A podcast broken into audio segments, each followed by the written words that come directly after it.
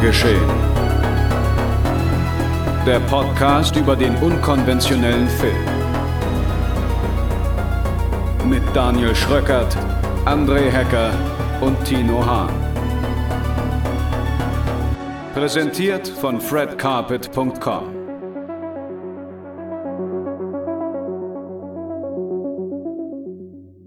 Einen schönen guten Tag, meine lieben Zuhörerinnen und Zuhörer. Herzlich willkommen zu einer kleinen weiteren Spezialausgabe hier bei Genre Geschehen. Ich sitze mal hier wieder mit meinen beiden Kollegen Tino Hahn. Hi. Mr. Zeitmanagement und André Hecker. Moin. Und wir haben uns hier zusammengefunden, um einem Mann die Ehre zu erweisen oder eben auch den Ehrentag eines Mannes zu feiern, den wir jetzt auch schon sehr, sehr lange kennen. Allerdings nicht unter seinem gebürtigen Namen, denn er wurde mal irgendwann unter dem Namen Li Lianji geboren. Das wird wahrscheinlich den wenigsten was sagen, aber die meisten werden ihn unter seinem Künstlernamen Jet Li kennen. Dieser Mann ist jetzt, André, wie alt geworden? Äh, 59 Jahre. 59 Jahre. 26. April, letzten Montag. Genau. Und deswegen haben wir uns gedacht, nutzen wir die Gelegenheit und ja, erstellen mal wieder so einen kleinen persönlichen Tribut an den Herren und oder beziehungsweise in Form von jeweils drei Lieblingsfilmen zu ihm oder von ihm. Ist das richtig, Tino? Mhm, exakt. Mit ihm. Genau. Also, Ja. Wir werden natürlich versuchen, hier ein paar interessante Fakten und Themen und, weiß ich nicht, Abschnitte aus seinem Leben zu präsentieren oder mal ein paar Anekdoten irgendwie rauszuknallen. Allerdings wollen wir natürlich jetzt die Karriere umspannen. Was weiß ich, wie viele Filme hat er gedreht? 50? 70? Ähm, ich glaube, so um die 60, ja. um die 60 Filme. Ja, aber der hat eine Menge Filme gedreht und dementsprechend auf alle werden wir nicht eingehen können oder wollen wir jetzt auch nicht alle eingehen. Aber 47, Ist 47. quasi, ist quasi bei Choi Hock. Also, wir wollen, können natürlich jetzt nicht über die gesamte Schaffensphase ähm, von Jet Li äh, umfassend berichten. Es geht ja wirklich eher um eine kleine Huldigung, vor allem eben im eigenen Ermessen und was unsere Geschmäcker angeht. Genau. Und zu diesem Zweck haben wir uns jeweils drei Filme ausgesucht, die wir ja mit ihm verbinden, die wir mögen, die wir lieben, die wir in unser Herz geschlossen haben. Und ich weiß nicht, wer soll denn den Anfang machen? Hat, habt ihr eine bestimmte Idee? Sollen wir chronologisch vorgehen? Wer hätte den ältesten Film von ihm im Repertoire? Ich glaube, das würdest du sein. Das wäre ja, ich. Das ist wahrscheinlich du. Und Okay. auch den zweit- und drittältesten vermutlich. Ach du je. Aber dann würde ich trotzdem sagen, gehen wir Reihe um, oder? Dass jeder einen Film vorstellt. Ja. Ja, klar. Ja. Dann würde ich tatsächlich den Anfang machen. Und ich habe mir tatsächlich den Film rausgesucht, der ja wirklich so mein Interesse oder mein, nee, wie soll ich meine, meine Liebe zu Jet Li so begründet hat. Ich hatte den vorher schon hier und da mal ein bisschen wahrgenommen anhand von ja, VHS-Covern oder eben, weil man halt hier in der einen oder anderen Filmzeitschrift irgendwie was gelesen hatte. Und äh, sein Name natürlich dann schon bei einigen Filmen aufgetaucht ist, wie zum Beispiel The Master. Und naja, trotzdem war er nie so, ne, er hat jetzt noch nicht so wirklich den Platz einnehmen können oder die Aufmerksamkeit erreichen können, die ein Jackie Chan zum Beispiel bei mir hervorgerufen hat.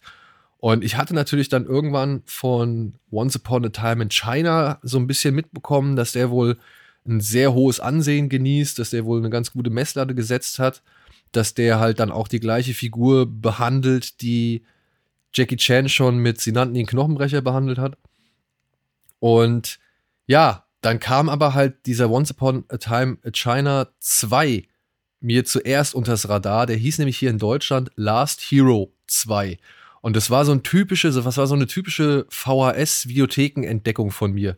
Du gehst irgendwie in die Videothek, willst dir irgendwas ausleihen, suchst irgendwas, worauf hast du Bock? Ach, heute könnte es mal wieder ein bisschen Klopper-Action sein. Und dann hast du natürlich in den 80er und 90er Jahren, hast du natürlich dann die komplette Auswahl gehabt an diesen ganzen Hongkong-Streifen, von denen alle irgendwie krude Titel hatten, teilweise irgendwelche verschiedenen Filme waren, die man unter einem Film zusammengefasst hat oder unter einer Reihe zusammengefasst hat. Die Kenner und Experten werden sich wahrscheinlich an Power Man zum Beispiel erinnern. Da sind drei, vier Filme entstanden, die hatten nie was miteinander zu tun, laufen hier in Deutschland aber unter Power Man. Und genauso eine Geschichte war auch Last Hero 2, in der es darum geht, dass Wong Fai Hung sich mit, also zu einem ist Arzt, das wissen wir alle. Er ist Arzt und Kung-Fu-Meister.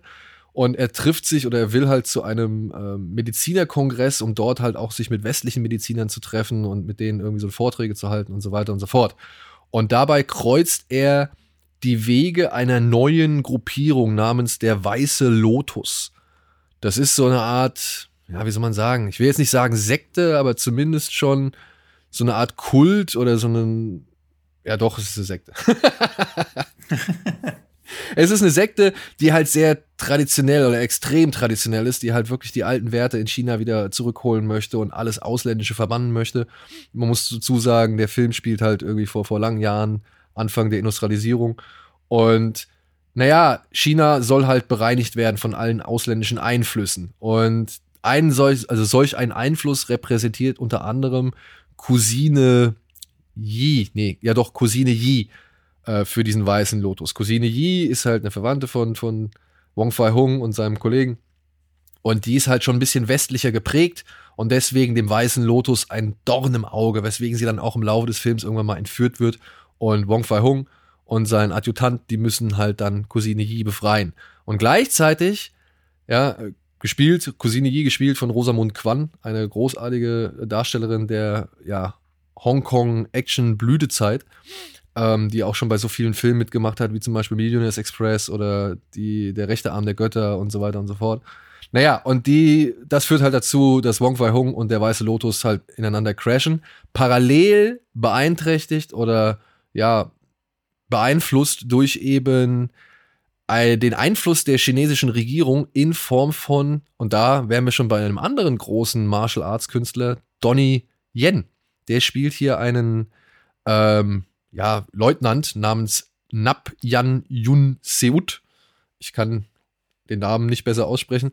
Und der versucht halt auch so ein bisschen ähm, seine eigenen Ziele durchzudrücken und ebenfalls sich dann Wong Fai Hung in den Weg zu stellen. Und das hat ein paar wirklich hervorragende Kämpfe zur Folge.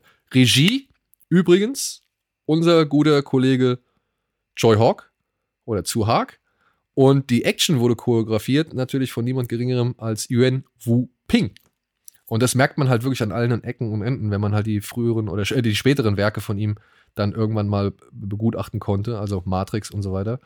Ähm, das ist halt wirklich großartig gemacht mit Wire-Action, aber auch mit Akrobatik und mit vielen Kampfgeräten, mit Stöcken, mit irgendwelchen ewig langen Tüchern, die aufgewickelt werden und dann wie so eine Art Nunchaku funktionieren oder halt wie die Todeslanze schlechthin.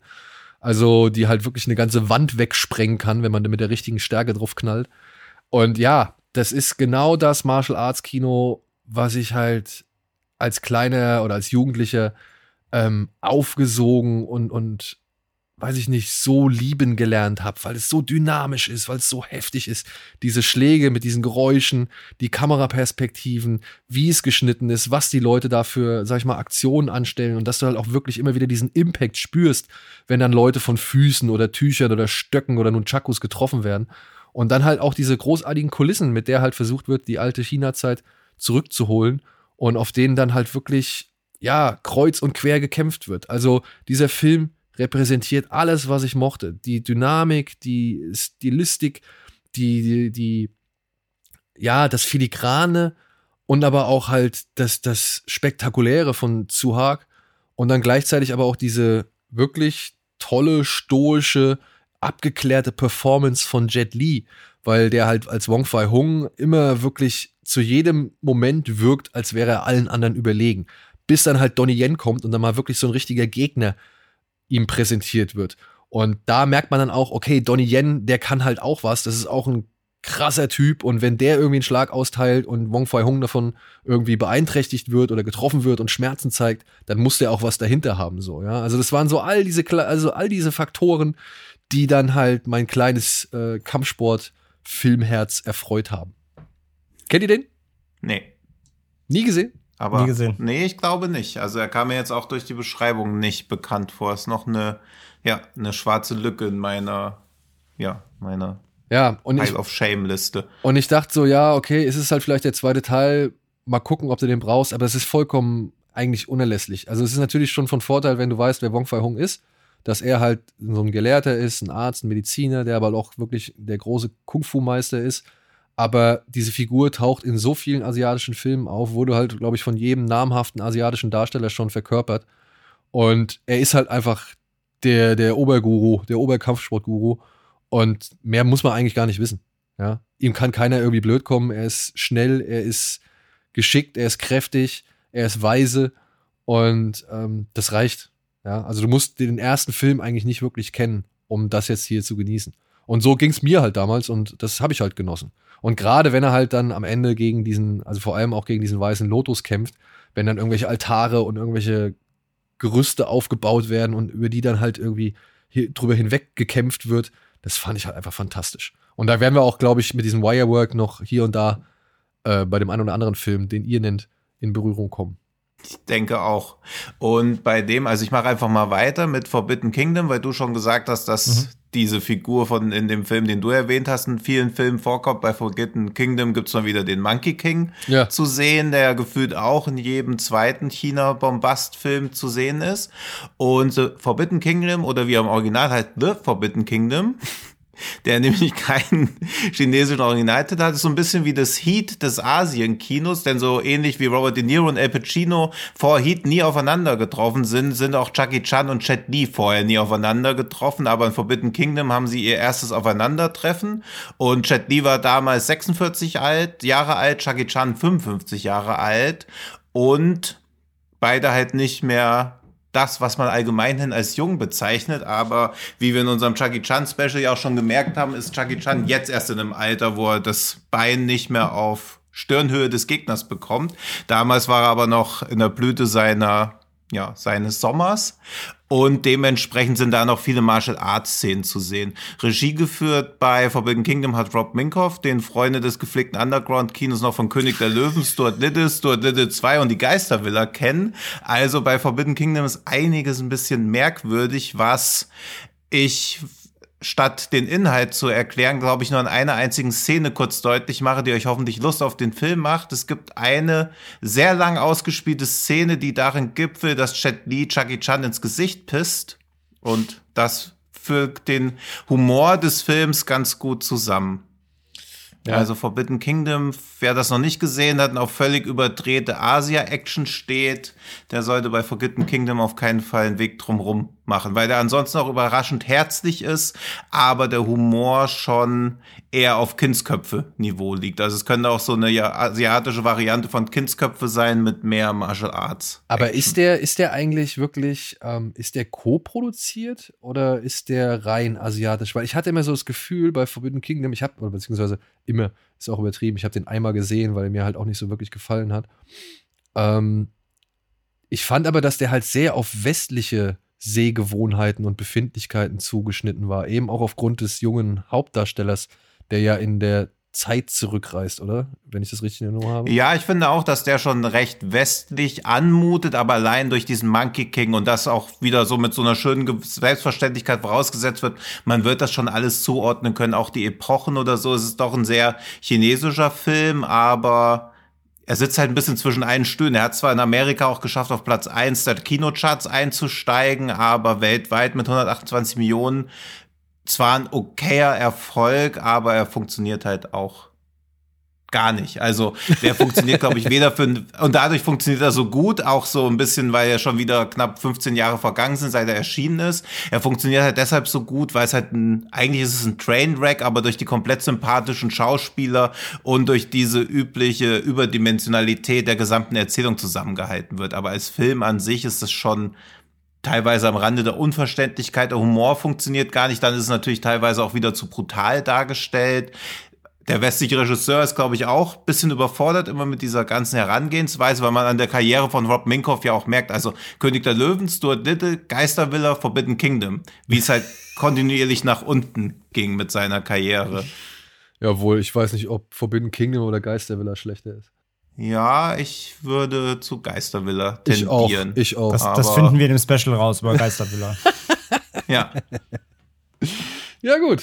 Forbidden Kingdom. Aber ja, es ist natürlich, ne, das war schon so ein bisschen schade. Das, so als kleiner Junge träumst du natürlich da irgendwann mal von.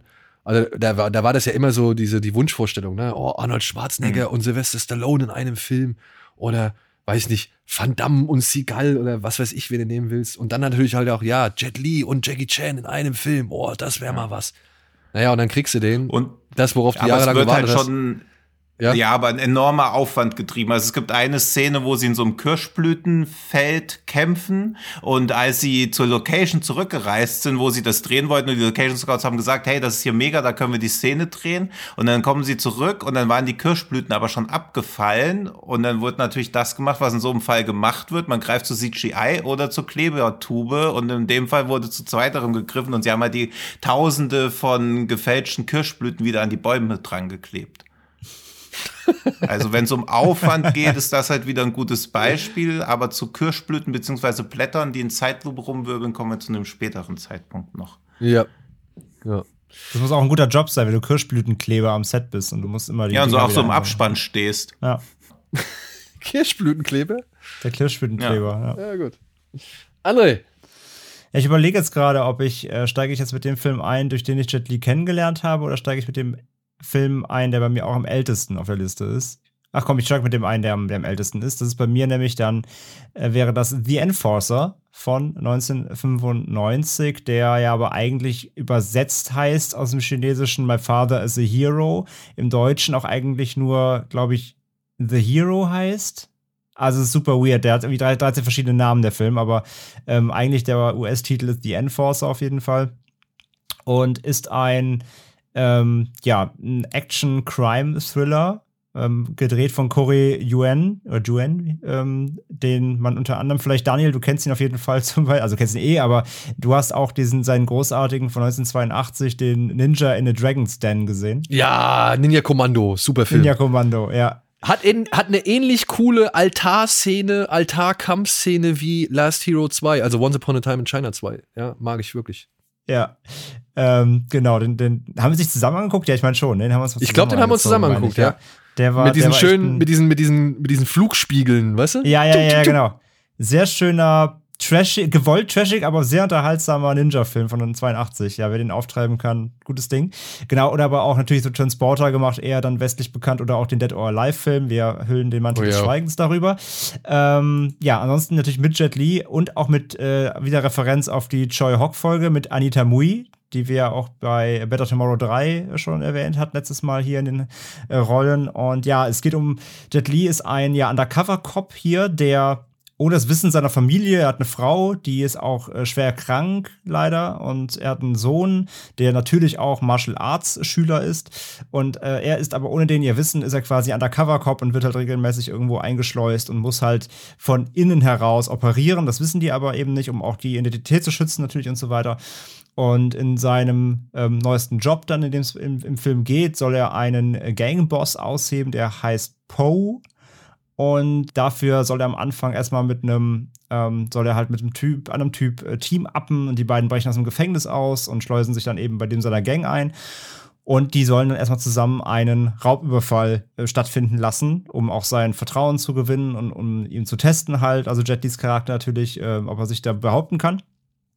Und wie es natürlich aber so ist, geht bei dem ganzen Ding halt was schief. Und es wird ein Bild, ein Foto einer, einer Überwachungskamera von Jet Lis Charakter, Kung Wei heißt er hier. Ja, bleibt zurück und seine Identität, ist in Gefahr und seine Familie gerät in Gefahr und so weiter. Und es ist halt jetzt das Ding, A, er muss versuchen, seine Tarnung aufrechtzuerhalten, seinen Job zu erledigen, gleichzeitig eben seine Familie äh, zu schützen. Und ich mag den Film echt ganz gern, weil der, also der ist auch nicht, der ist jetzt kein Meisterwerk so. Der ist halt, ich, ich, ich mag halt daran, der ist ziemlich gritty, der ist halt so, der hat so einen schönen 90s-Charme, aber noch diesen, nicht den, nicht den popkulturellen 90s-Charme, sondern noch so diesen, diesen, wir machen einfach mal drauf los 90s-Charme. Der hat coole Kampfkurios, der hat, äh, ich meine, der hat halt eine legendäre, legendäre ähm, äh, Kampfszene als Jet Li, weil später sein, sein Sohn wird dann auch halt da rein verwickelt, der wird auch teilweise ähm, kurz davor entführt zu werden, muss eben beschützt werden, als dann natürlich eben, eben seine, seine Identität auffliegt. Und es gibt diese Szene, wo Jet Li mit einem Seil an seinen Sohn gebunden zusammen die beiden ähm, die Gangster äh, äh, platt kloppt. Es ist so lustig und eigentlich auch aus heutiger Sicht äh, so Parenting done wrong so natürlich. ähm, aber es ist halt es ist halt unfassbar lustig. Es ist trotzdem gut choreografiert, weil natürlich wie gesagt der Sohn ja auch Martial Arts Schüler ist und deswegen auch ein bisschen kämpfen kann. ey, der hat ein gutes Tempo, der, der geht halt knapp 100 Minuten so. Der, der Plot eben mit seiner, mit seiner Family irgendwie, mit der, mit der Frau irgendwie, es ist halt ein nettes Beiwerk so. Natürlich geht es halt schon um die Action in dem Film. Es ist auch halt nicht nur Martial Arts, es ist halt eben auch schon wieder so die, die, die, die Transition, wo es eben von klassischem Martial Arts in Richtung ähm, ja, westlichem Hollywood-Kino geht. Es gibt auch viel Waffeneinsatz trotzdem, es gibt Schießereien, die teilweise auch relativ hart sind, so gibt es ein paar ordentliche ähm, Shootouts auch ich mag den sehr gern irgendwie. Der, der hat so eine gewisse Atmo, der, der ist ein bisschen, sag ich, ein bisschen, bisschen gritty so, ähm, weil gerade wenn man sich halt die Wushu-Filme vor ihm halt anschaut, die sind ja doch eher so ein, natürlich sehr durchstilisiert. Und da ist halt Enforcer, der ist halt deutlich kerniger so. Und wer, wer so auf die Richtung steht, ich, ähm, so Richtung vielleicht Wer auch Corruptor kennt, mit Joy und Fat und Mark Wahlberg, so, so in die Richtung geht das eher. Mhm. Nur halt mit ein bisschen mehr, ein bisschen mehr Martial Arts eben dann doch noch drin. Ey, ich mag den echt ganz gern. So. Das ist, das ist so ein, so ein richtig schönes Ding. Das kannst du halt einmal so durchgucken. Wie gesagt, sicherlich kein Highlight insgesamt in seiner Vita, das will ich gar nicht sagen, so. Aber so für mich persönlich, ich, ich, ich mag den sehr gern. Kennt ihr den? Äh, nee, gesehen habe ich ihn nicht. Ich habe nur mitbekommen, ja. dass, oder ich hatte nur gesehen, dass Stephen Chow äh, mit dabei ist, noch bevor er Stephen Chow war oder wurde. also der Mann, der irgendwann mit Shaolin Kickers, Kung Fu Hustle und ja. Mermaid also richtige Erfolge feiern sollte. Und äh, ja, deswegen, also das ist so ein, das ist, glaube ich, einer von diesen The Master, der äh, und noch so ein paar andere, gerade diese Großstadt-Action- Genau. Martial Arts Thriller, ähm, da gibt es immer mal wieder den einen oder anderen, den man noch nicht gesehen hat, aber auf jeden Fall, den man sich immer mal wieder gerne auf die Liste setzen kann. Und ja, ich werde mir den auch mal auf die Liste setzen. So, da sind schon ein paar ja. Sachen dabei, die mich reizen und ey, solange es da gute Kämpfe gibt, bin ich sowieso für jeden. Wie Spaß gesagt, der ist halt natürlich, der ist halt ein bisschen albern, wie gesagt, also allein halt sein Kind als Waffe zu benutzen, an einem Seil gebunden. Das ist halt super absurd. Aber, aber ich meine, das sind so Szenen trotzdem, die bleibt halt hängen so. Also vielleicht hätte ich mir, den, also ne, das sind so, sind so Dinge halt, der macht, der, der macht, der Film macht das halt einfach. Und das halte ich ihm zugute, weil es einfach schwer unterhaltsam ist. Und ähm, ja, also wie gesagt, wer, wer den nicht kennt, kann man sich ruhig auf die Liste setzen. Ja, wie du gerade sagst, Master, Master war 92, der war 95, das ist schon so dieselbe Ära von ihm, genau. Genau. Also das ist halt diese, auch diese ja, bedenklich sensationelle Hochphase, ne? Wenn dann halt auch äh, Kinder aus irgendwelchen erfahrenen Autos rausgehalten werden und sonst so. so ja. da war man sich, glaube ich. Äh, da war ja. man sich für wenig zu schade. Ja, oder hat halt auch viel geschissen, wie man es will. ja. ja. Gut, gut, gut. So, mache ich weiter im Turn, Turn oder was? Ja. Dann gehe ich wieder zurück zu den ähm, Wuxia-Zeiten oder Anfängen. Nee, Einfängen wäre das Quatsch. Ich hole mir einen Film raus, den habe ich, keine Ahnung, den habe ich auf VR, nee, auf DVD habe ich den wirklich rauf und runter geguckt, weil mir gefällt der irgendwie einfach gut. Der, der läuft für mich flüssig durch, der hat tolle Stars drin und hat auch wirklich ein paar ganz richtig, also richtig gute Kampfszenen mit dabei. Er heißt Tai Chi. Im, Im Internationalen heißt er, glaube ich, Tai Chi Master. Da kennt man ihn am meisten. Und ich fand das so charmant. Hier geht es eigentlich um die Geschichte zweier Freunde. Der eine heißt Tianbao und der andere heißt Yunbao. Yunbao wird gespielt von Jet Li und Tianbao wird gespielt von, oh Mann, jetzt habe ich den Namen schon wieder vergessen. Das ist so blöd. Ähm, ach, der hat auch bei Dings mitgespielt, bei Millionärs Express. Einen Blick, ich habe ihn sofort hier. Es ist halt chinesischer Name, es tut mir sehr leid. Chin Xiu Ho. Ja, so. So heißt er. Also den kennt man auch, sein Gesicht kennt man auch aus zahlreichen, zahlreichen Martial Arts Filmen. Wie unter anderem hier bei den äh, Lucky Stars hat er mal mitgespielt.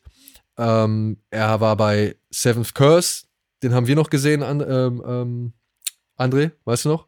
Seventh Curse? Ja, ja, natürlich. Die, die, die Wisely-Geschichte, da war ja. er nämlich der andere, da war er der Kollege von Wisely, der eigentliche äh, Protagonist. Ah, ja, ja, okay. Ja? Ja. Ja. Äh, ja, dann, wie gesagt, Millionärsexpress, da ist er leider dem Schnitt zum Opfer gefallen. Also er hat schon ein paar ganz gute Filme vorzuweisen. Okay, die beiden lernen sich in einem Shaolin-Kloster kennen und weil Tianbao so ein bisschen der Rebell, so ein bisschen der Aufmüpfige ist und so ein bisschen auch der Grobe, ja, kommt es eines Tages dazu, dass er in einer Kampfprüfung eine Technik anwendet, die er sich heimlich angeeignet hat und dann so brutal seinen Meister irgendwie zusammenschlägt, dass er halt des Klosters verwiesen wird. Und Yunbao, also Jet Li, findet es halt irgendwie nicht cool, der möchte bei seinem Kumpel bleiben und verlässt das Kloster dann daraufhin mit.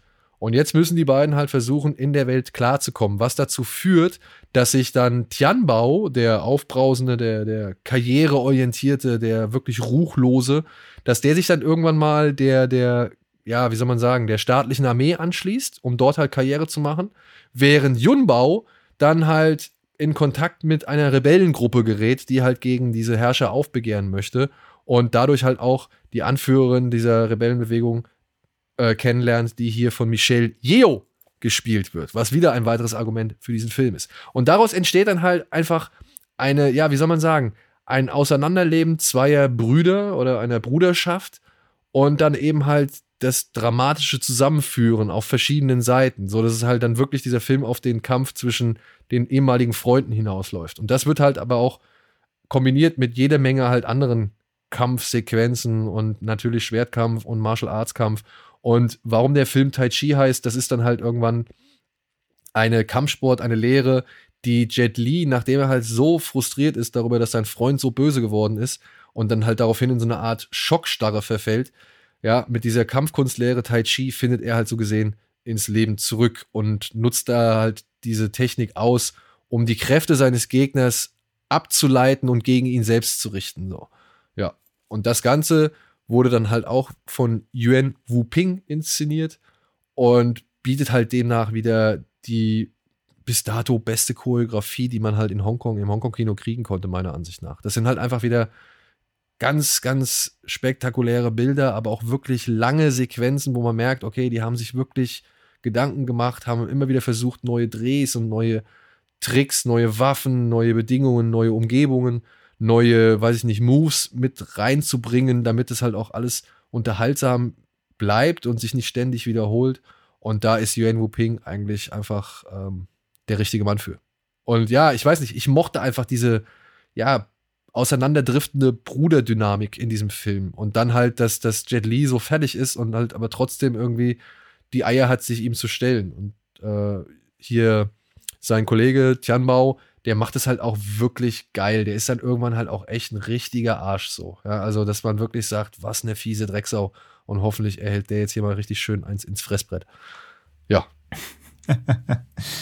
Aber ja, das ist also, das ist von diesem klassischen Martial Arts, Wuxia, Kampfsport-Kino oder von diesen VHS, Direct-to-VHS-Filmen so, das ist auch einer, der für mich halt heraussticht, weil er halt auch wirklich dann mit großen Bildern arbeitet, weil er viele Statisten aufbaut. Da gibt es halt immer wieder so ein Armee-Camp, das gezeigt wird, halt, wo dann viele Leute in Kostümen und Waffen da rumstehen und zwischen ihnen halt gekämpft wird. Also, da ist echt alles dabei, was man von so einem Film erwartet, was so ein Film liefern muss, um halt auch irgendwo in Erinnerung zu bleiben und dann halt geschmückt wird von wirklich guten Darstellungen und Leistungen, wie eben halt durch Jet Li, durch Michelle Yeoh oder durch Chin Siu Ho. Ja, den muss ich auf jeden Fall auch sehen. Den habe ich auf der Liste noch. Ja, ähm, ich meine, ich auch. Äh, ich meine, bei, bei Yuan Wu Ping ist es ja ähnlich verwunderlich. Ne? Der hat ja später auch die Choreografien für Matrix und so gemacht. Ne? Also der ist ja ein Meister seines Fachs so. Das ist ja, glaube ich, nicht verwunderlich. Ja, also den habe ich auf jeden Fall auf der Watchlist noch. Ja, also kann ich nur empfehlen. Das ist, ein, da, da, da braucht man auch jetzt nicht irgendwie großartig Hintergrundgeschichte. Da muss man jetzt nicht unbedingt wissen, wer Wong Fei Hung ist oder irgendwelche anderen oder der Monkey King. So, den kann man einfach angucken. Ja, das ist einfach eine Geschichte von zwei Jungs, die halt mal irgendwann auseinandergedriftet sind und jetzt halt wieder sich miteinander ja, beschäftigen müssen oder miteinander konfrontiert werden. Und das, das funktioniert. Ja, meiner Ansicht nach wirklich gut. Ja, dann mache ich mal mit Flying Swords of Dragon Gate weiter. Das ist ein 2011 entstandener Wuxia-Film mit von Choi Haag. Und wie bei vielen Wuxia-Filmen ist auch hier die Story wieder überkompliziert, was man nicht mit komplex verwechseln sollte. Spielt zum Ende der Ming-Dynastie und China ist komplett durch zwei mächtige und rücksichtslose Geheimdienstorganisationen terrorisiert. Organisierter Widerstand ergibt eigentlich gar keinen Sinn, weil alles blutig niedergeschlagen wird. Und das Einzige, was funktioniert, sind halt einzelne und gezielt durchgeführte Angriffe, wie sie auch von Chao durchgeführt werden. Das ist Chet Li. Und die sind aber eher auch nur wie so kleine Piekser im Fell von einem riesigen Monster. Also eigentlich nicht weiter der Rede wert, aber der Verantwortliche einer der Geheimdienstorganisationen ist dadurch so abgefuckt, dass er dann quasi deine besten Männer auf Ciao hetzt und das spielt im Film auch immer wieder eine kleinere Rolle. Es ist erst gleichzeitig der Obereunuch und Anführer des Westbüros. Natürlich gibt es auch noch ein Ostbüro. Das kann man sich mal im Hinterkopf behalten, aber spätestens in zwei Minuten versteht man von der Handlung ohnehin weniger. Denn es gibt auch noch Nachahmer, die nach ähnlicher Art wie Chow vorgehen. Und zwar wird eine Schwertkämpferin verteidigt eine Frau, die vom Geheimdienst verfolgt wird und gibt sich auch als Chow aus. Diese beiden Frauen landen dann in der legendären Herberge zum Drachentor, die sich wiederum wiederum auf einen Sandsturm vorbereitet, der nur alle 60 Jahre auftaucht. Und in dieser Absteige befinden sich zufälligerweise noch fünf andere Gruppierungen, zu denen später dann auch Ciao hinzustößt. Und es gibt eine Und große Kallerei. Genau, also es ist eigentlich im Prinzip alles nur, als ob so eine Modest Combat Fighting Stage vorbereitet wird. Deswegen gibt es auch diesen Sandsturm, damit halt klar, klar wird, okay, hier kommt man auch nicht so ohne weiteres raus. Und als ob das nicht schon schwierig genug wäre, fünf Parteien mit unterschiedlichen Interessen in einen Einklang zu bringen, bedeutet das auch noch, alle sind verkleidet, dann kommen noch Doppelgänger, dann werden manchmal verkleiden sich welche als andere von der anderen Partei, um die wieder in das Licht zu führen. Der Zuschauer wird auf jeden Fall in das Licht geführt. Also es wird extrem unübersichtlich, ohne dass es wirklich einen Mehrwert für die Handlung hat. Aber wie so oft bei Wuxia-Filmen geht es auch hier in erster Linie um die Action. Es ist der erste Wuxia-Film, der komplett in 3D gedreht wurde und es wurde sich sogar der Spezialeffekte Supervisor von Avatar dazu geholt, damit er als 3D-Director die ganzen Special Effects überprüft, also äh, supervised. Aber natürlich wie bei Choi Haag so oft, ist es halt trotzdem völlig überbordend. Die Qualität der Effekte ist auch stark schwankend. Und der Film ist immer dann am stärksten, wenn er komplett nur die Bilder für sich stehen lässt. Denn was bei Tiger and Dragon schon ein bisschen wie so eine Aushebelung von gängigen physikalischen Gesetzen gewirkt hat, ist hier nochmal komplett überspitzt. Also hier geht's einfach mal 10 Meter die Wand hoch oder auch mal gern durch die Luft ohne dass hinterfragt wird, wie zur Hölle das überhaupt möglich sein kann was aber natürlich auch einen großen Spaß und einen großen Reiz von dem Film ausmacht. Ja, ich habe den beim Fantasy Filmfest, glaube ich, mal gesehen. Also ich, ich meine, das kann sein, dass der da. Also ich habe ja. den im Kino gesehen, weil es halt hieß, ja hier, das ist der erste. Ja, das war glaube ich der erste Wuxia in 3D, oder? Oder beziehungsweise der erste Martial Ja, Arts also der erste Wuxia generell und auf dem Fantasy Filmfest dann auch. Ja. und ich muss sagen, dass damit hat er sich keinen Gefallen getan, meiner Ansicht nach. Mit dem 3D? Ja.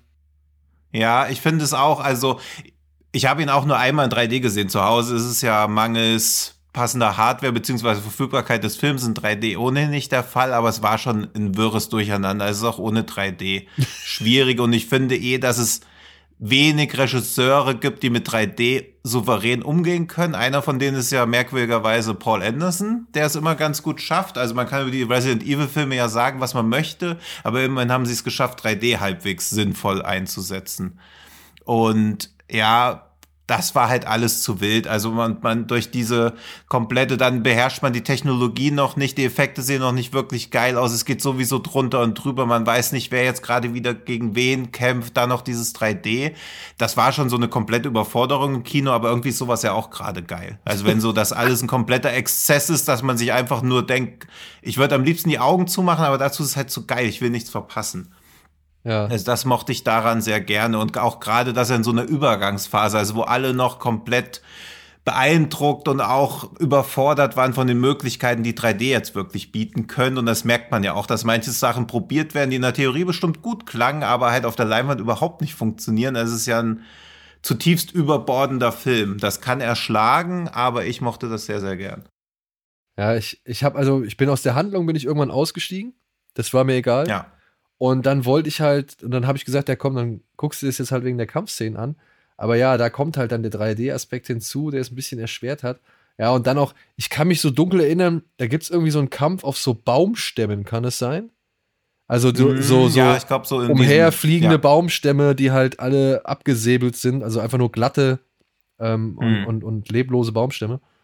Und ähm, daran kann ich mich noch erinnern, wie da alles wirklich entgegenkam und ich mir gedacht habe, hei, hei, hei, hei, ich, ich raff hier gar nichts. hm. Ja, ich glaube auch, also da kannst du ja natürlich wirklich den Visual Effect Supervisor von Avatar holen. Das ändert ja nichts daran, dass du ein 20. Budgets von Avatar zur Verfügung stehen hattest. Ja.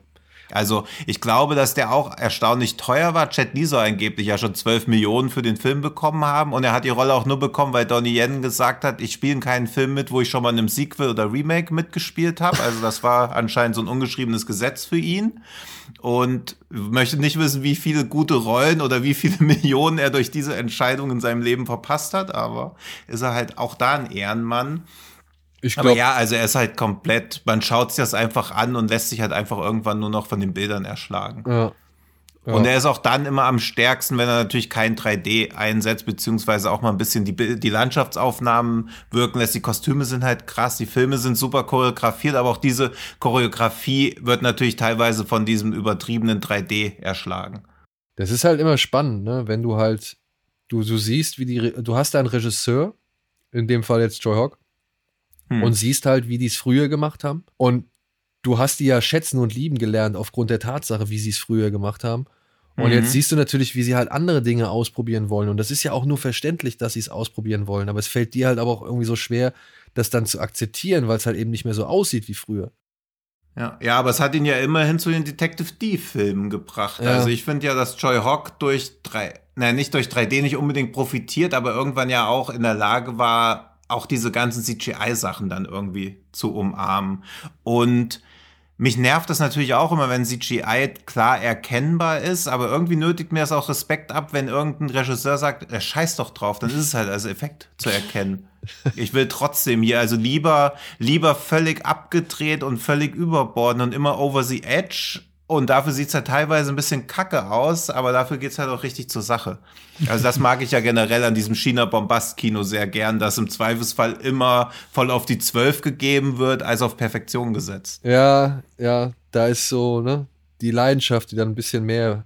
Ja, es hat halt so eine angenehme Unbekümmertheit auch ja. so. So einfach, ja, scheißegal. Also wie so große Kinder, die halt irgendwie mit ihren Sachen spielen und so. die 200 oder die 60 Millionen ja. teuren Sachen. Gut. Ja. André. Ja, dann würde ich mit dem Film weitermachen, dann der chronologisch danach kommt und der auch tatsächlich mein allererster Berührungspunkt mit Jet Li damals war, wo natürlich auch wieder auffällt, dass ich äh, natürlich auch noch mal ein bisschen jünger bin als ihr. Denn meine allererste Berührung mit Jet Li war tatsächlich in Lethal Weapon 4. Wow. Und wow. Ja, ja, ja. Du bist erst 14? Ja. Muss ich durch. Aber da hast du aber auch eine gute Berührung. Erste Berührung, möchte ich jetzt sagen. Also, also, also als der Film rauskam, war ich zwölf. Und gesehen habe ich ihn, glaube ich, so mit 14 oder so. Also, ja. War ja mal ab 18, ne? Ja, ich glaube mittlerweile ist er ab 16. Ja, ja. Ja. Äh, ja, nee, aber das war meine erstes, äh, erste, erste wissentliche Berührung mit Jet Li. Und natürlich hat er jetzt, jetzt hier keine Hauptrolle. Und, aber trotzdem ist es A, ein bemerkenswerter Auftritt, finde ich immer noch. Und es ist eine gute Rolle, äh, der ja auch einfach hier dafür da ist, ja. Also, ich meine, die 12 4 muss ich glaube jetzt nicht allzu viel darüber zu sagen. Äh, Richard Donner, 1998. Riggs und Murthaugh müssen mal wieder alle Baddies umholzen.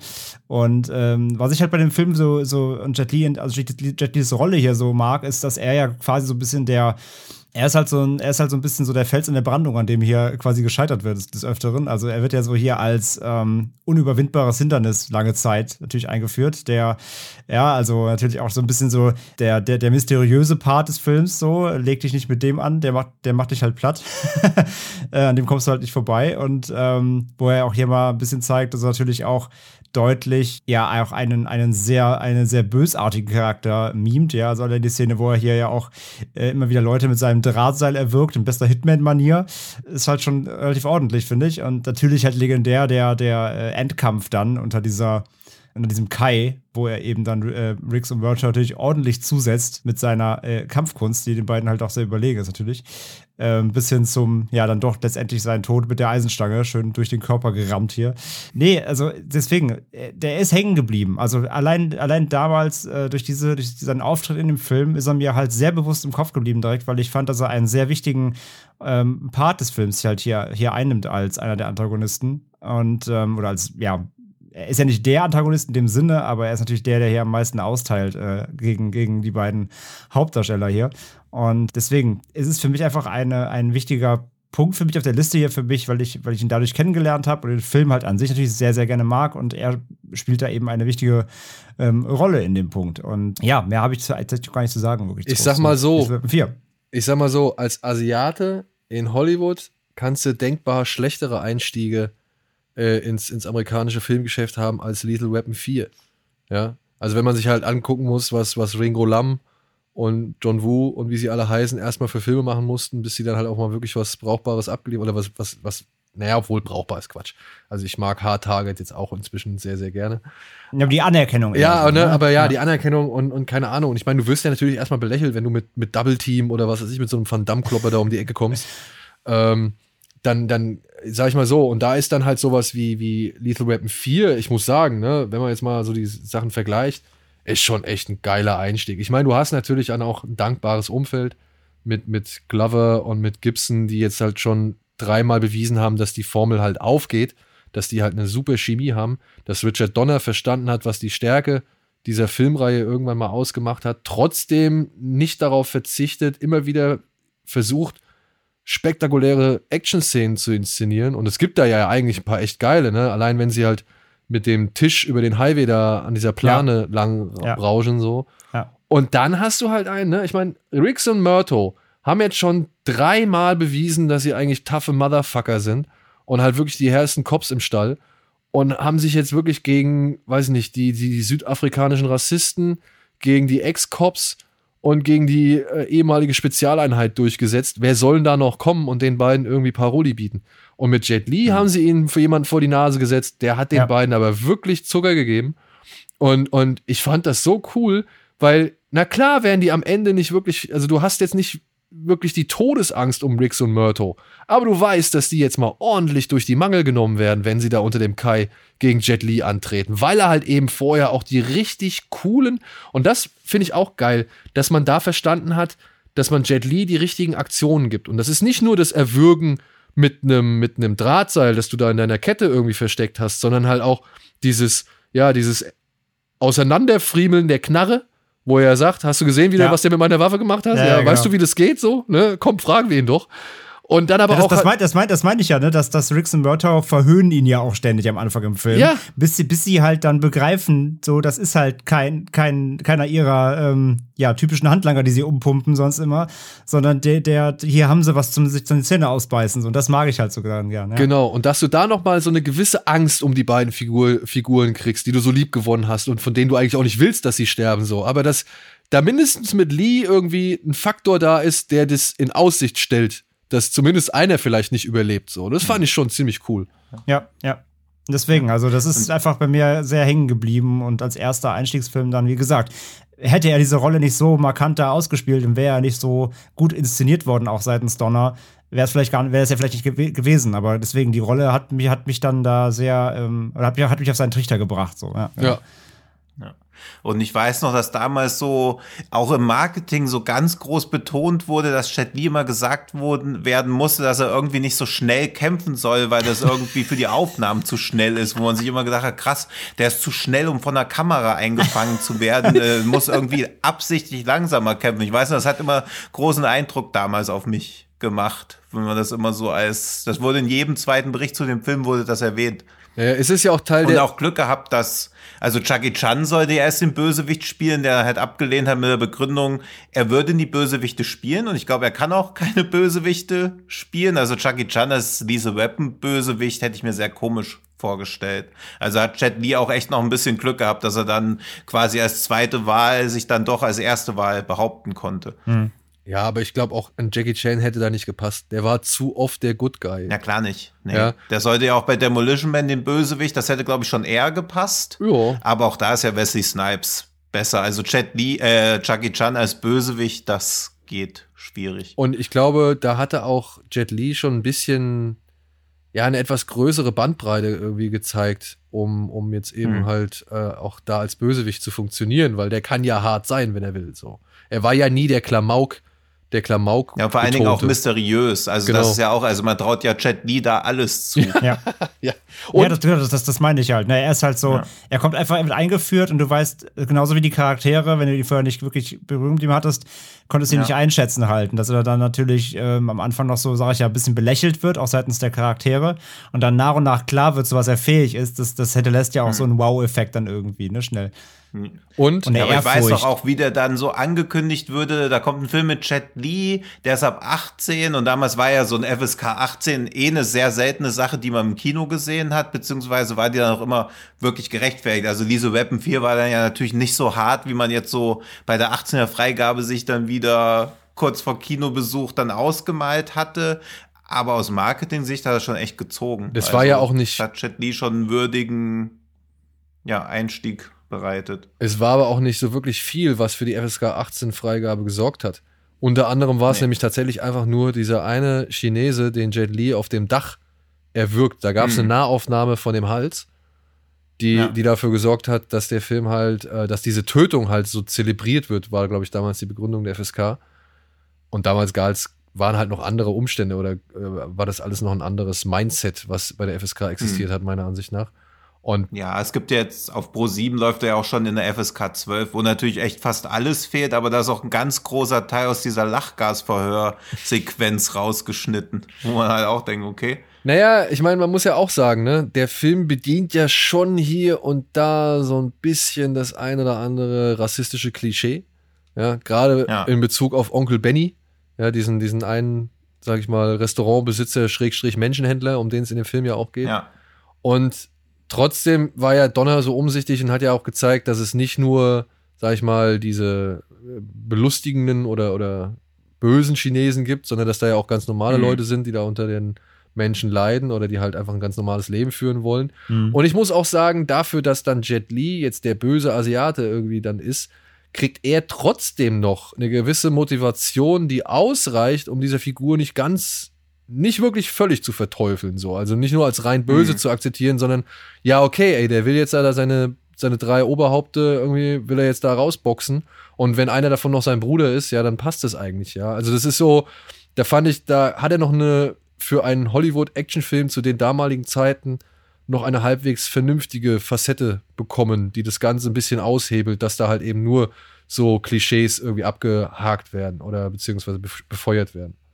Aber ja, ey, großartiger Auftritt. Ich habe mich sehr gefreut für ihn damals, dass er da wirklich so eine, so eine Performance ablegen konnte und so einen Eindruck hinterlassen konnte.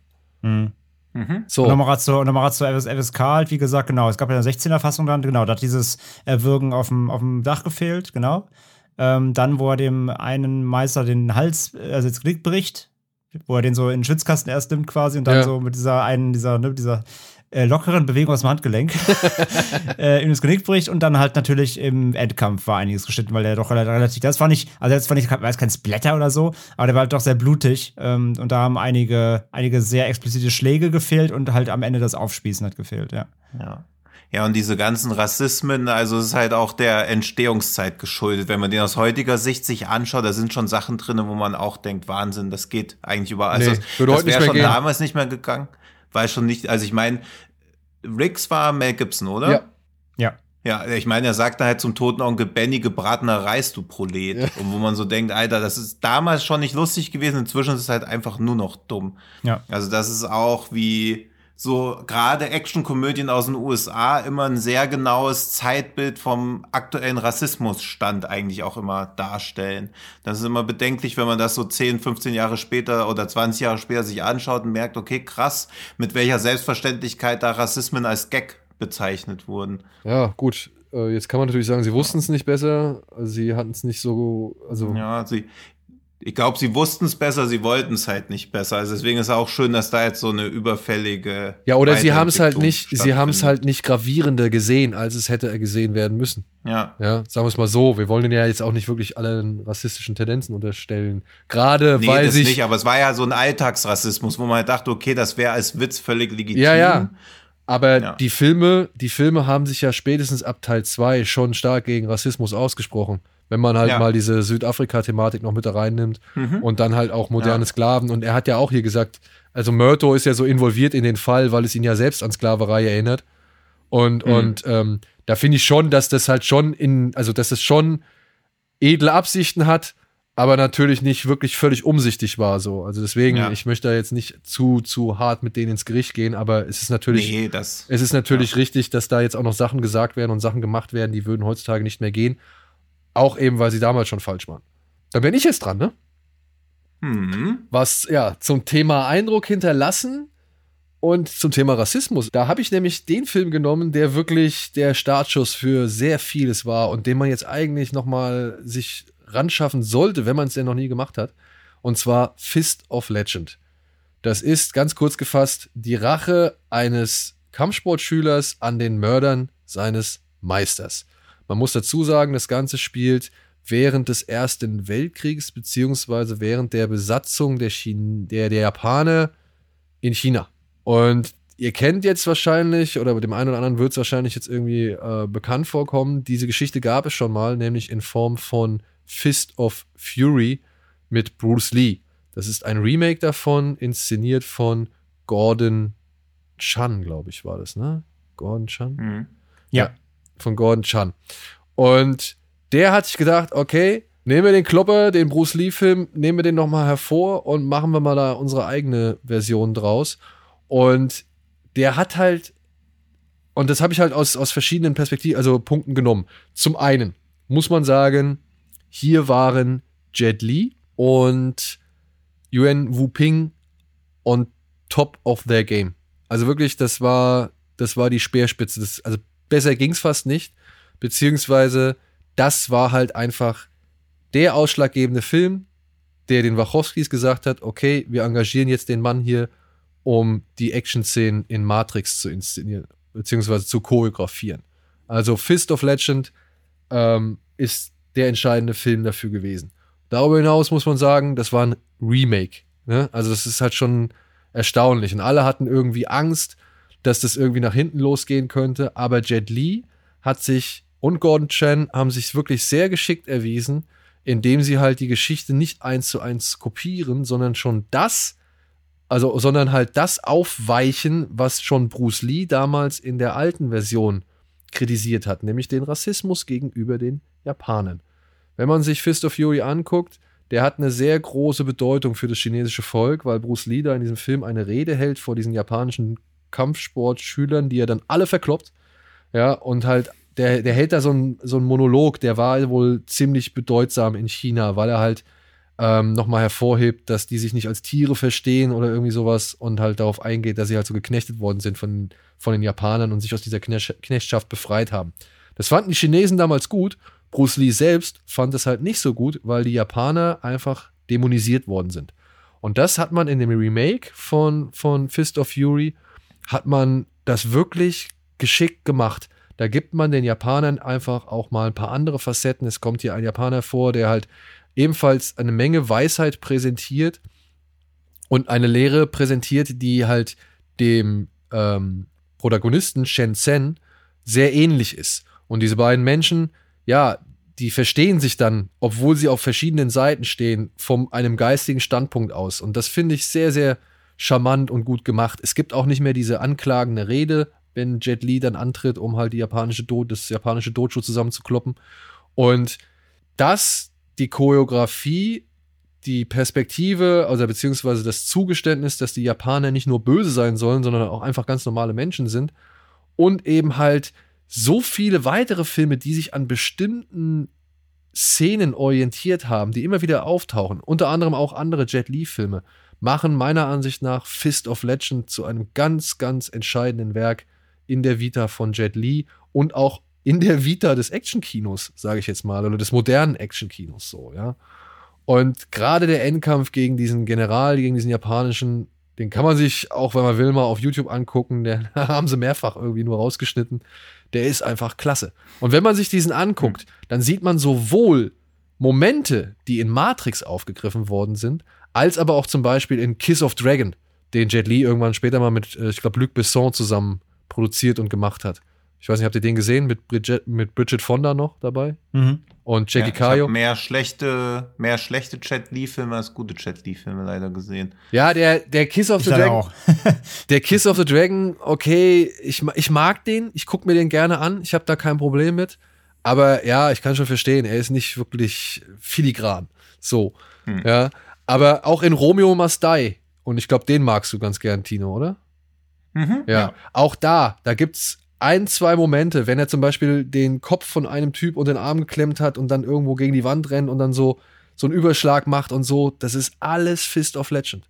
Wirklich, das mhm. sind direkte Bezüge. Unter anderem dann Corey Yuen, den hatten wir ja eben auch schon, ne? War ja der Choreograf von ähm, Romeo Must Die, der ja zusammen mit Jackie Chan damals in die Peking Opera School gegangen ist. Also da schließen sich so diese ganzen Kreise und Verbindungen und Connection. Das ist halt echt schon krass. Und ja, also wer ihn noch nicht gesehen hat, Fist of, Leg ähm, Fist of, Fist of Legend, ähm, sollte ihn meiner Ansicht nach auf jeden Fall gesehen haben. Und ihr habt ihn beide nicht gesehen? Doch, den habe ich gesehen. Den hast du. Also, nee, ich auch nicht. Ich gehe auch damit. Na naja, gut, ich komme ja gleich noch zu Hero, um da schon mal zu spoilern, aber ich würde auch sagen, Fist of Legend ist eigentlich Jet Lees bester Film zusammen mit Hero, weil er halt noch viele andere Themen angreift und halt eben nicht nur ein reiner Martial Arts Film genau, sein will. Genau, weil unter anderem Shenzhen, der Schüler, der jetzt auch von Bruce Lee gespielt wurde und jetzt halt von Jet Li, ähm, ist in der neuen Version zum Beispiel auch mit einer Japanerin liiert. Was damals ja in den, in den 70ern hm. undenkbar gewesen wäre, so, ja. Das hätten die Chinesen niemals akzeptiert. Und das fand ich schon, das finde ich schon richtig mutig, ja. Das habe ich damals, als ich den Film zum ersten Mal gesehen habe, habe ich nur gedacht, ach, guck mal, das ist, den kennst du doch. Das ist der Film hier mit Bruce Lee, wo er den, den Meister rächt. Ja. Und jetzt siehst du den nochmal und Jet Li begeht auch nicht den Fehler irgendwie und versucht Bruce Lee zu kopieren in seiner Mimik, in seiner Gestik, in seinem Kampfsport so. Es gibt zwar mal so Momente, wo er auch rumtänzelt, aber dann macht er das meistens eigentlich eher nur, um sich irgendwie aufzulockern oder vielleicht auch, um so ein bisschen das zu adaptieren, was sein Gegenüber präsentiert hat. Und das fand ich halt auch richtig cool, dass man halt innerhalb des Films dann merkt, dass die Figur von Shenzhen oder halt eben von Jet Li dass die halt sich, äh, sag ich mal, auf die Kämpfe dann einstellt und halt versucht auch zu lernen und das übernimmt, um eben halt gegen die anderen Kampfkünste bestehen zu können. So. Also ich finde, da haben die halt echt ein richtig cleveres Remake gemacht, das sich neben dem Original nicht verstecken muss, im Gegensatz sogar einiges besser macht als das Original. Mhm. Sehe ich auch so. Ja. Und es gibt halt wirklich ordentlich Schmerzen. das tut halt schon echt weh, wie viel Gelenke da ausgekugelt oder, oder kramponiert mhm. werden, ja. Ich meine, wirklich, Jet Li hat ja irgendwann mal den Move raus, dass er halt seinen Gegnern dann wirklich die ganze Zeit unter die Achsel so boxt. Ja, und das, das ja. kommt so schmerzhaft rüber, ja, weil dann halt auch irgendwie, ja, dann die ganzen Knochen und Gelenke irgendwie, wie sagt man dazu, dislocated sind, so, also wirklich so rausgekugelt mhm. und die Leute dann nicht mehr richtig kämpfen können und sich das dann wieder einrenken und so. Und auch wenn Körperteile gebrochen oder durchbohrt werden, das sieht alles schon echt schmerzhaft und ordentlich aus. Und ja, das ist also meiner Ansicht nach einer von mindestens drei Jet Li-Filmen, die man gesehen haben sollte. Dann mache ich jetzt auch mal einen der drei. Ja, genau. Ja, das wäre der zweite. Denn bei Hero sieht nichts schmerzhaft aus, sondern alles wunderschön. Und nach wie vor finde ich auch Hero ist einer der optisch eindrucksvollsten Filme, die ich jemals gesehen habe. Was auch stark damit zusammenhängt, dass er sehr, sehr ja, stilisiert inszeniert wurde, denn er wurde eigentlich in vier Episoden erzählt, wo jede Episode auch eine bestimmte Farbe einnimmt und die Rahmenhandlung ist, dass der Namenlose, verkörpert mit von Chet Lee, beim König von Jin auftaucht, ihm eine Geschichte erzählt von drei Attentätern, die weiter Himmel, zerbrochenes Schwert und fliegender Schnee heißen. Und alle Erzfeinde des Königs sind schon seit langer Zeit versuchen, den König zu töten. Und der Namenlose erzählt dem König dann drei Geschichten, bei denen ähnlich wie auch bei Rashomon nicht ganz klar ist, was stimmt, was nicht stimmt, weil der König dann auch immer wieder noch Anmerkungen dazu macht, um dann wirklich rauszufinden, wer dann eigentlich der finale Attentäter ist. Und Hero ist auch grandios besetzt, also Chet Lee ist der Namenlose, Maki Churgen spielt Fliegender Schnee, Tony Leung spielt Zersprochenes Schwert, Sang Ji Chi spielt Leuchtender Mond und Donnie Yen als Weiter Himmel. Und dazu kommt noch die Kameraarbeit von Christopher Doyle, den wir ja von Filmen wie Chunking Express, Fallen Angels, Happy Together, In the Mood for Love natürlich, Hero kennen und auch von Infernal Affairs. Also in meiner Wahrnehmung, als ich so das asiatische Kino für mich entdeckt habe, war Christopher Doyle halt Gott. Ja. Also alle Filme von ihm von der Kamera, das hatte man vorher noch gar nicht gesehen. Also in The Mood for Love hat mich halt völlig weggeblasen, als ich das gesehen habe. Und als man dann gehört hat, okay, er macht doch die Kamera von Hero, war man eigentlich schon komplett sold. Und Jiang Jimu wollte eigentlich erst fünf Kameramänner holen, weil er auch visuell fünf verschiedene Leitmotive hatte. Da hat er dann aber gemerkt, okay, fünf Kameramänner, das könnte schwierig werden. Ich hole mir also nur einen. Und Doyle hat dann die Geschichten in den Farben Rot, Blau und Weiß erzählt, während die Rückbl Rahmenhandlung in Schwarztönen gehalten ist und Rückblenden sind in leuchtenden Grüntönen. Also man kann sich daran schon recht gut orientieren. Und was ich auch erfrischend ehrlich finde, Doyle hat mehrmals gesagt, die Farben wurden rein aus ästhetischen Gründen gewählt und da ist kein Symbolismus dahinter. Also das ist mal eine gute Aussage für einen Kameramann, der einfach sagt, hey, wir machen das hier alles für den Style, ihr braucht gar keinen Symbolismus hier drin zu suchen. Ja, den haben ja deshalb, andere gesucht. Ja, ja, also Interpretationen sind da ohne Ende über den Film hinweggerauscht, der ja schon 2002 in die chinesischen Kinos kam, bis er dann Welterfolg erlangt hat, hat ein bisschen länger gedauert, weil sich Quentin Tarantino extrem für den Film eingesetzt hat, dass der auch in die US-Kinos kommt, was auch dazu beigetragen hat, dass der Film dann irgendwann in Amerika Quentin Tarantino Presents Hero hieß, aber der Zweck heiligt die Mittel, hat, ist auf Platz 1 in die Kinocharts in Amerika eingestiegen, als erster chinesischer Film überhaupt, weltweit insgesamt 177 Millionen eingespielt. Also das war, glaube ich, für viele Menschen weltweit so der erste wirkliche Kontakt mit Wuxia-Kino der ja, auch äh. kritischen, der aber der auch kritischer Betrachtung standhalten konnte. Also früher, was man gesehen hat, war halt immer so, okay, das ist irgendwie ein bisschen over the edge, aber dadurch, dass Hero diese Rashomon-artige Rahmenhandlung hat, wo man ja auch ja nicht wirklich mitknobeln kann, aber ja immer wieder auch nicht schlauer ist als der König, der sich gerade diese Geschichte anhört und gleichzeitig weiß man auch, okay, was ist mit der Rolle, was hat's mit der Rolle von Chet Lee auf sich? Der wird ja nicht ohne Grund diese Geschichten erzählen. Also er hatte ja schon nicht so, nicht so unterschätzende Spannung auch außerhalb der Kampfszenen. Das stimmt, aber ich würde sagen, dass Crouching Tiger und Hidden Dragon ähm, vorher war und vorher schon die Welt ein bisschen mit diesem Wuxia-Kino bekannter gemacht hat. Okay, das ist natürlich ein valider Punkt, ja. Weil ich, Aber ich glaube, dass Hero wahrscheinlich eingängiger war. Ah, weiß ich nicht. Also ich, also ich glaube, weil das, was man bei Tiger and Dragon ja immer ein bisschen als Kritik hört, dass der zu nicht zu poetisch, aber halt die Schwerkraft krass aushebelt. Also ich finde, Hero hat hebelt natürlich die Schwerkraft auch häufig aus, bleibt aber trotzdem insgesamt, haha, mehr am Boden. also bodenständigerer Film und hat halt auch größere Massenszenen. Also dieser Angriff auf die Kalligrafie-Schule, ja. das ist halt nach wie vor eine der imposantesten Szenen, die das ganze asiatische Martial Arts Kino für mich zu bieten hat. Aber da ist doch auch ich, ich hoffe, ich, ich, ich verwechsel es jetzt nicht. In Tiger and Dragon, da gleiten Cho Yun Fat und Michelle Yeoh doch durch diese Bäume, durch diese schönen, durch den Wind wehenden Bäume. Und hier mhm. ist doch, hier gibt es doch diese, diese Tanz auf dem See, oder? Wo sie doch echt über diesen See schweben, mhm. fast schon, ja. oder? Ja. Ey, das finde ich eine ja. so wunderschöne, derart perfekt komponierte Sequenz. Es ist wirklich unglaublich. Ja. Das ist zwar vielleicht ein bisschen zähflüssig jetzt im, innerhalb des Films gesehen, so, ne? Weil ich fand hm. immer schon diese Romanze zwischen, wie hieß sie, Wolke oder stürmische Wolke und keine Ahnung, also zwischen Zhang Xi und dem, dem Freiheitskämpfer da. Ich fand, die hat schon. Da muss ich auch nochmal nach. Ich fand, die hat den Film immer so ein bisschen länger gemacht, als er eigentlich sein mhm. müsste. Aber allein für diesen Tanz auf dem See, ähm, möchte ich diesen Film um nichts in der Welt aus meinem Gedächtnis irgendwie streichen. So. Also, das ja. ist wirklich, das ist so wundervoll in Szene gesetzt und so großartig gemacht. Und ich finde es eigentlich auch gar nicht schlimm, dass da keine symbolische Bedeutung hinter den Farben liegt. Sie hat mir allein als Orientierung und Unterscheidung der einzelnen Zeiten ja, und eben. Handlungsschauorte ja. oder Schauplätze ähm, äh, ungeheuer geholfen, um zu verstehen, hm. okay, rot ist jetzt das hier, das ist jetzt was anderes, ja, und, und so weiter und so fort. Also, ähm, ich weiß nicht, das kann man vielleicht symbolisch sehen, wenn man will, aber mir hat es einfach nur, ja, ästhetisch und halt orientiere, orientiere, als Orientierung gereicht. Ja, das finde ich auch angenehm. Also symbolisch kannst du eh alles sehen, ob du willst oder nicht. Ob es Sinn ergibt, ist ja dann dein Problem. Aber dass halt explizit gesagt wird, hey, ihr müsst keinen Symbolismus darin sehen, das ist wirklich Ästhetik weil der Film ja auch, also man kann da auch viel rein interpretieren, aber auch wenn man komplett an der Oberfläche verhaftet bleibt, ist der einfach wunderschön, wie du schon gesagt hast, dieser Kampf auf dem Wasser oder auch die vielen Aufnahmen von diesen Regentropfen in Zeitlupe, ja.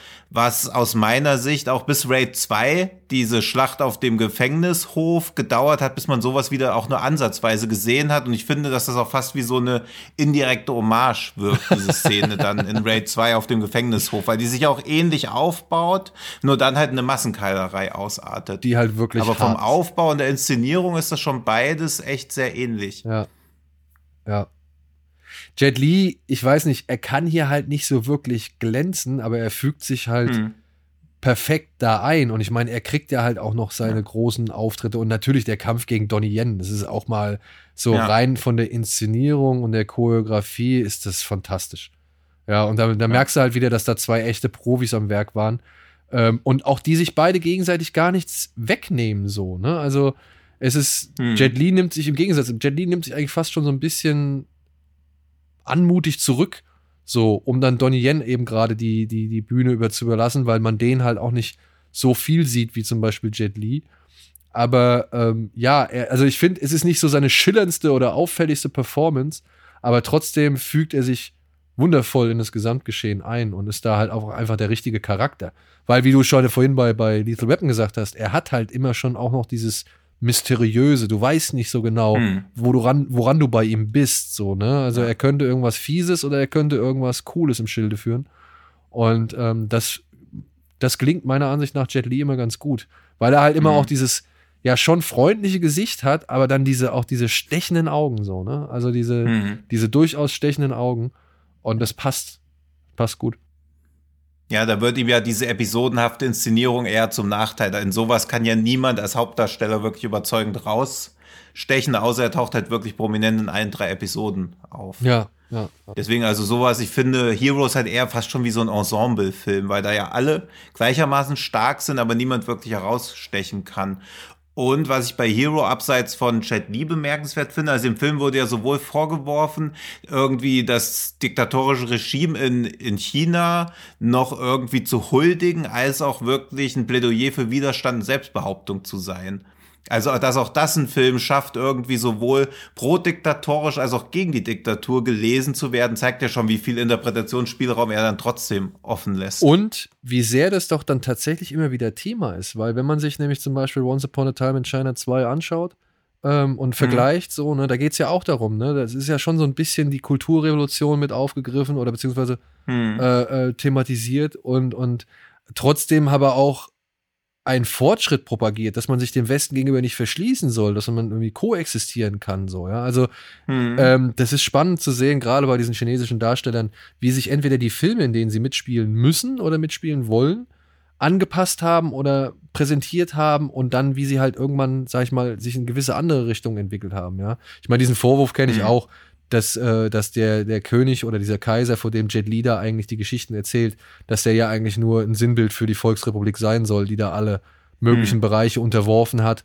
um eben zu einem großen, strahlenden, starken Reich zu werden. Ja, man muss den richtigen Führer mhm. haben, der halt die Eier und das, die Hartnäckigkeit und auch die Härte besitzt, um eben alles, alles unter seinem Dach zu vereinen. Aber nur dann kann es ein strahlendes Königreich sein. Ja, kannst du halt schon negativ sehen.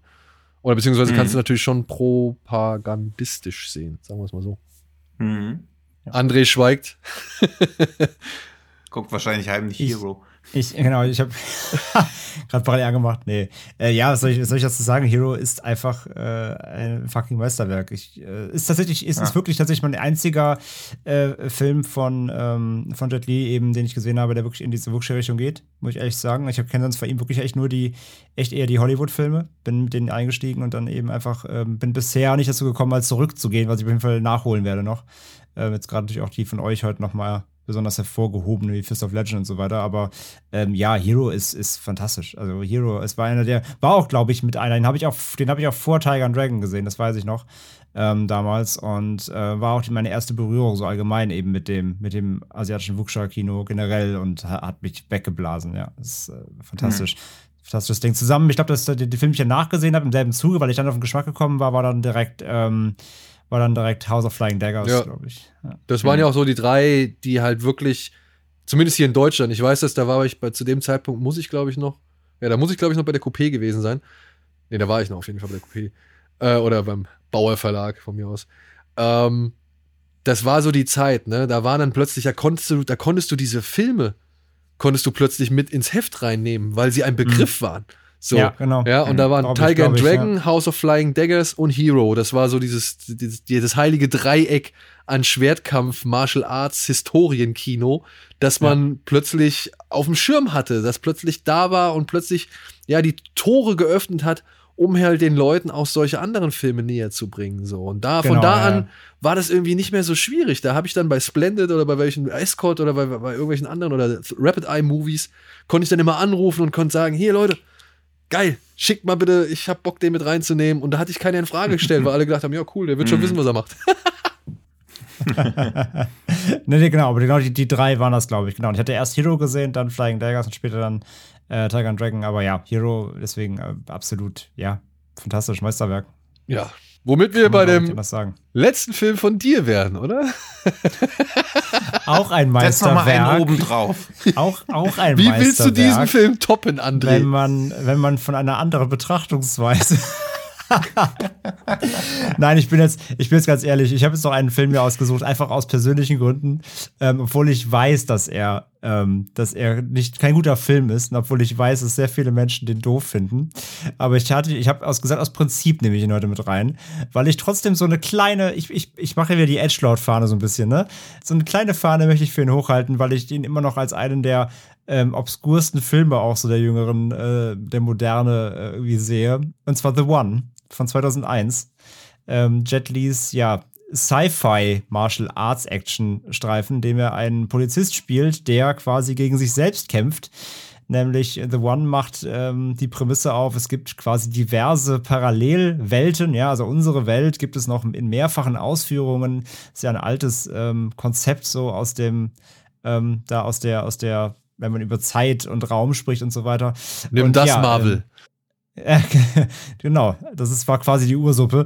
Und Nein, aber genau, das Konzept nimmt es sich halt hier vor. Und in einer dieser Welten gibt es eben eine Version von Jet Li, die äh, sehr bösartig ist und gerne so der, der Stärkste im, in allen Universen werden möchte. Und dafür muss er seine anderen Versionen von sich in den Parallelwelten umbringen.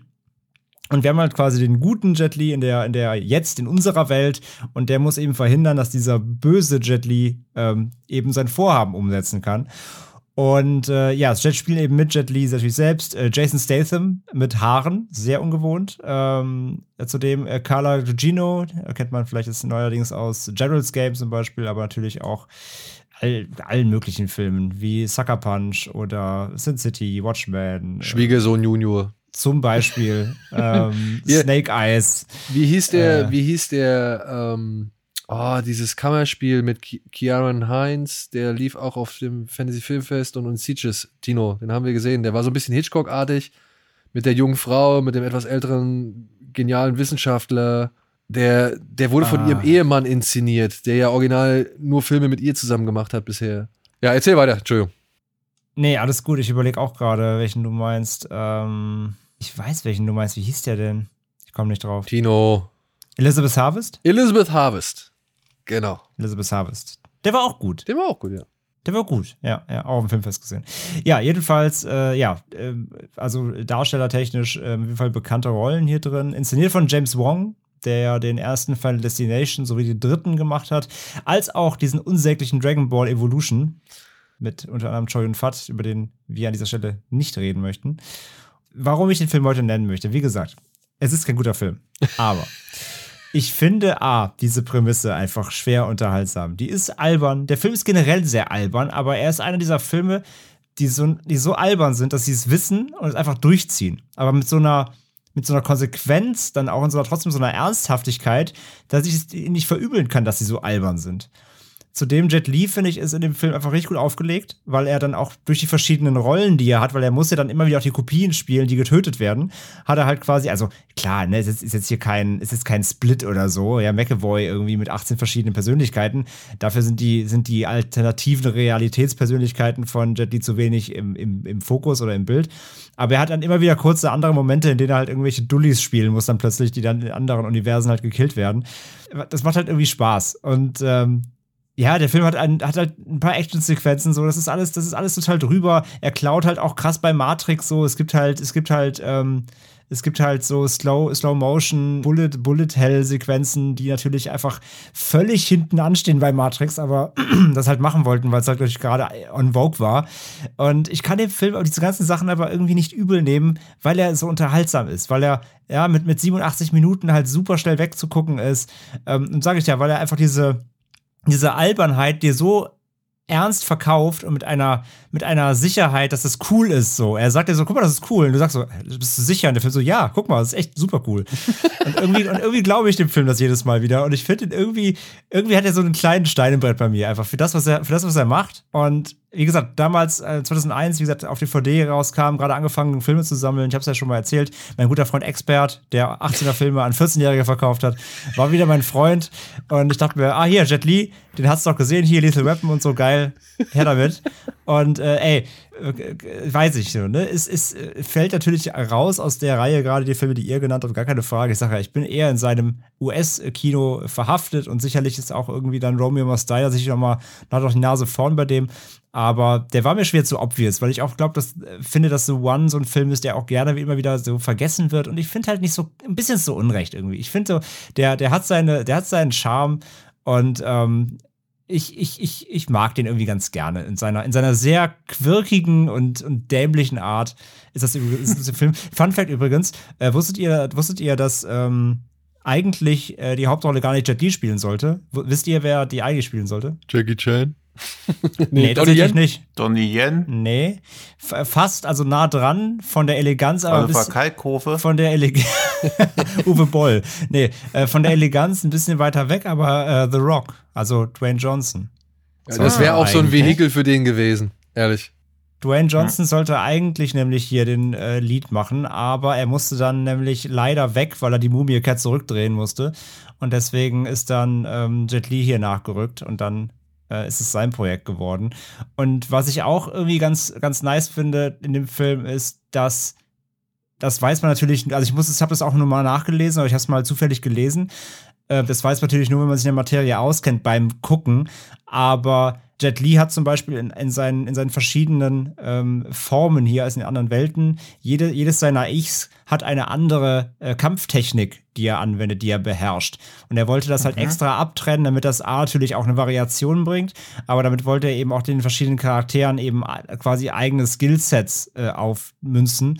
Und quasi, er hat dann hier im ganzen Film halt insgesamt vier, äh, drei verschiedene Kampfstile, die er insgesamt überhaupt anwendet, sodass sie sich auch halt mhm. voneinander unterscheiden, was natürlich auch mega cool ist, irgendwie, sich zumindest auch danach so diesen letzten Gedanken zu machen, das auch noch so ein bisschen abzu ähm, ja, Individualität reinzubringen. Ja, irgendwie. so geht Character Building ja. heutzutage nämlich. Ja. Nicht, nicht, nicht, nicht, nicht wie bei äh, nicht wie bei Block Island Sound. Ähm, jedenfalls, ja. ja. also wie Oder gesagt. bei EMA, da hätte ich auch lieber drei Kampfstile gehabt. Na, so hast du halt einen. Um auch mal schön Verweise zu machen auf die Folge, die wir davor aufgenommen haben, die uns deshalb komplett präsent noch ist, während ihr ja. euch jetzt wahrscheinlich gerade fragt, was sollen denn diese Verweise wie, jetzt wie, wie, kommt ihr denn auf, wie kommt ihr denn auf die Folge vor vier Wochen? Genau. Ähm, ja. ja, jedenfalls, also, aber immerhin gibt es bei The One keinen Flammenwerfer, das kann man schon mal sagen. Also, wie gesagt, ähm, ist natürlich so ein bisschen so der, es ist quasi eine Honorable Mention, aber ich finde The One ist immer noch so ein Film. Ey, dem kann ich nicht böse sein irgendwie. Und ich finde, in seiner mhm. Vita ist der so skurril, dass er für mich immer wieder raussticht. Ähm, von daher wollte ich ihn gerne mal nochmal nennen heute. Du, das war ja auch die, mhm. die 2000er-Phase, ne? Also die frühe 2000er-Phase mit Romeo Must Die ging es ja, ja los. Ich mhm. meine, den Film haben sie ja auch nur gemacht, damit sie den Soundtrack verkaufen. Dass der noch ja. erfolgreich wird, damit hat ja keiner gerechnet. Konnte ja keiner ahnen. und äh, ja, dann kam halt The One, Kiss of the Dragon, hier mit DMX, ja. hier Cradle to the Grave und so. Und genau. ich muss ja auch sagen, Zwei Filme, die ich auch nochmal als Honorable Mention irgendwie hinzufügen möchte, ist zum einen Fearless. Den hat er 2.6 mhm. gemacht. Das war dann halt wieder ein, ein Martial Arts, äh, ein historischer Martial Arts Film. Da spielt er nämlich tatsächlich den Meister, äh, Huo Juanja von Chen Sen aus Fist of Legend. Also das heißt, Jet Li hat sowohl den Meister, den der Schüler rächt, als auch den Meister, den der Schüler unterrichtet, gespielt. So. Und in Fearless muss sich halt dieser Meister noch einmal gegen diverse andere Kampfsportler behaupten. Kann ich nur empfehlen, gibt ein paar schöne Sachen. Und ich mag Unleashed. Ich weiß nicht, wie es euch geht, ob ihr den gesehen habt. Unleashed mag ich auch, ja. ja von Louis Leterrier, äh, von Luc Besson mitproduziert und geschrieben, glaube ich auch, wo er so eine Art, was, wie nennt man das, Pavloscher Hund Hm, ja, Kann man so ausdrücken. Ja, also er ist Ja. halt ein, ein, ein Mensch, der halt nur zum Kämpfen, sag ich mal, ähm, der halt darauf abdressiert und gerichtet wurde, dass er halt äh, nur noch kämpft, sobald er sein Halsband los ist, dass ein Mann, glaube ich, gespielt von, ähm, oh, wie heißt der? Jetzt hätte ich beinahe Bob Geldof gesagt, Bob Hoskins. Ähm, Bob, Bob Geldorf, ja.